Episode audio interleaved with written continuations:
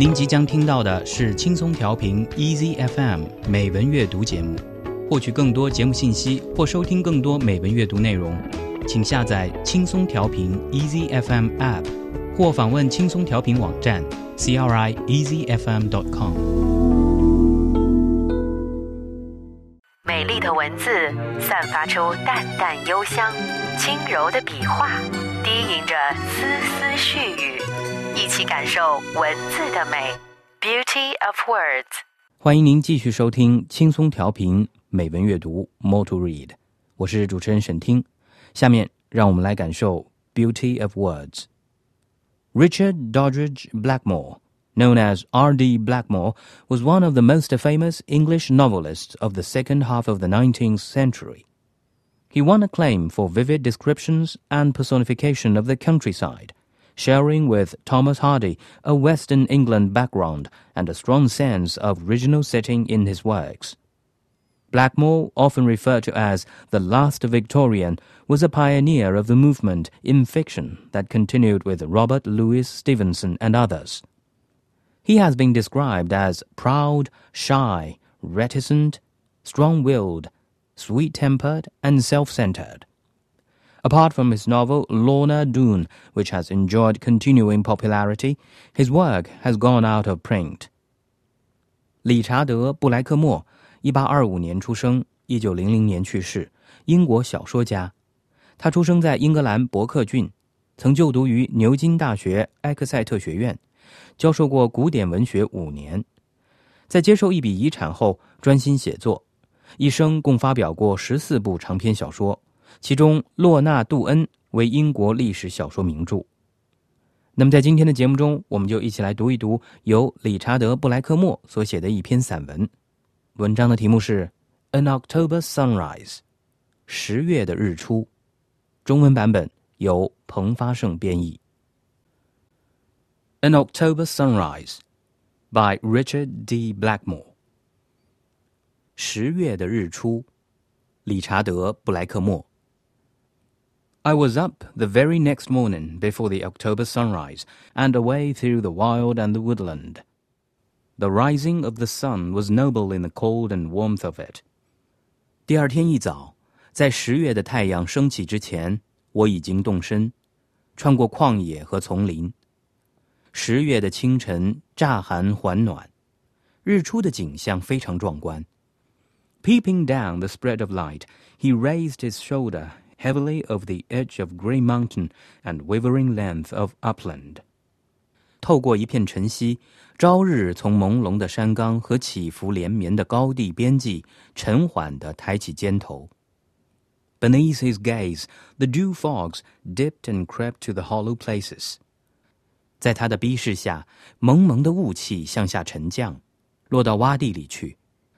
Then stole away in line and column, holding skirts and clinging subtly at the sheltering corners, where rock hung over grassland while the brave lines of the hills came forth, one beyond other gliding. 接着，一丝丝、一缕缕悄悄飘散了，而在草地之上、悬崖之下的那些隐秘角落里，雾气却还不愿散去。同时，群山的雄姿接二连三地显露出来。 The woods arose in folds, like drapery of awakened mountains, stately with the depth of awe and memory of the tempests. 森林层层叠叠，宛若刚刚苏醒的山峦的斗篷，端庄威严，尚带着狂风暴雨的记忆。Autumn's mellow hand was upon them as they owned already, touched with gold and red and olive, and their joy towards the sun was less to a bridegroom than a father. 秋天成熟的手已经在抚摸这些山林。它们顺应季节的变化，已染上了金黄、丹红和橄榄绿。他们对朝阳所怀的那种喜悦，与其说像见到了新郎，不如说像见到了父亲。Yet before the floating impress of the woods could clear itself, suddenly the gladsome light leaped over hill and valley, casting amber, blue, and purple and a tint of rich red rose according to the scene they lit on, and the curtain flung around. 然而，在树林那变幻流动的景色逝去之前，欢悦的晨光突然跃出峰峦和山谷，光线所及处，景致全染上了青色、紫色、琥珀色和富丽的红玫瑰色，帷幕一下被拉开。Yet all alike dispelling fear and the cloven hoof of darkness, all on the wings of hope advancing and proclaiming. God is here，而所有的一切都同样在驱散恐惧和黑暗的魔影，一切都乘着希望的翅膀向前飞翔，并大声宣告：上帝来到了这里。Then life and joy sprang reassured from every crouching hollow. Every flower and bud and bird had a fluttering sense of them, and all the flashing of God's gaze merged into soft beneficence. 于是，生命和欢乐从每一个全幅的洞穴里，信心十足的欣然跃出。一切花朵、蓓蕾和鸟儿都感受到了生命和欢乐，而雀跃起来。上帝炯炯的目光化作温柔的恩泽。so perhaps shall break upon us that eternal morning, when crag and chasm shall be no more, neither hill and valley, nor great unvintaged ocean. 也许那永恒的晨光就会这样降临人间。那时不再有巉岩沟壑，不再有峰峦山谷，也不再有浩瀚荒凉的海洋。But all things shall arise, and shine in the light of the Father's countenance, because itself is risen. 万物都将踊跃升腾，在造物主慈爱的光芒中熠熠生辉。因为太阳已经升起。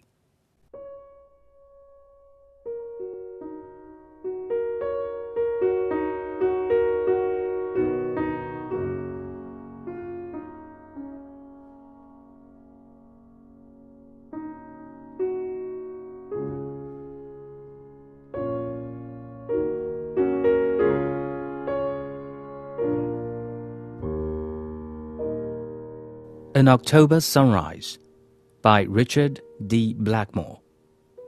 I was up the very next morning before the October sunrise and away through the wild and the woodland. The rising of the sun was noble in the cold and warmth of it. Peeping down the spread of light, he raised his shoulder heavily over the edge of grey mountain and wavering length of upland. Beneath his gaze, the dew fogs dipped and crept to the hollow places, then stole away in line and column, holding skirts and clinging subtly at the sheltering corners where rock hung over grassland, while the brave lines of the hills came forth, one beyond other, gliding.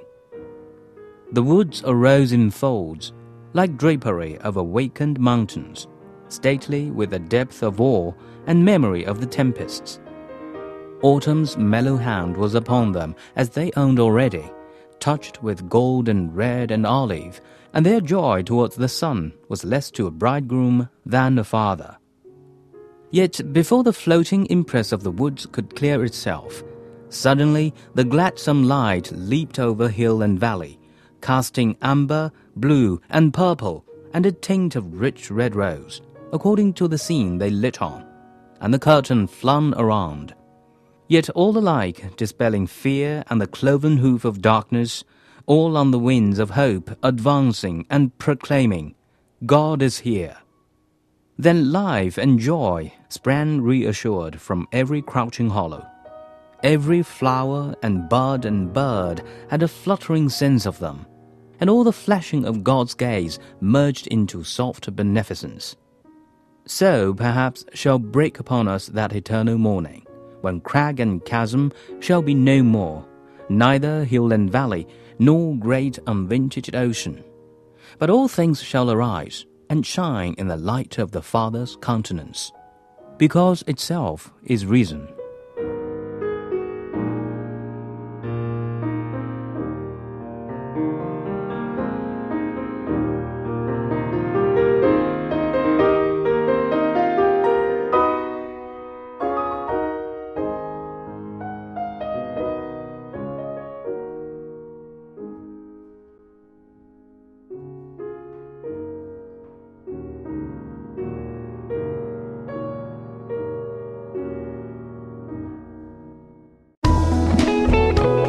感谢您收听来自轻松调频 Easy FM 的美文阅读节目。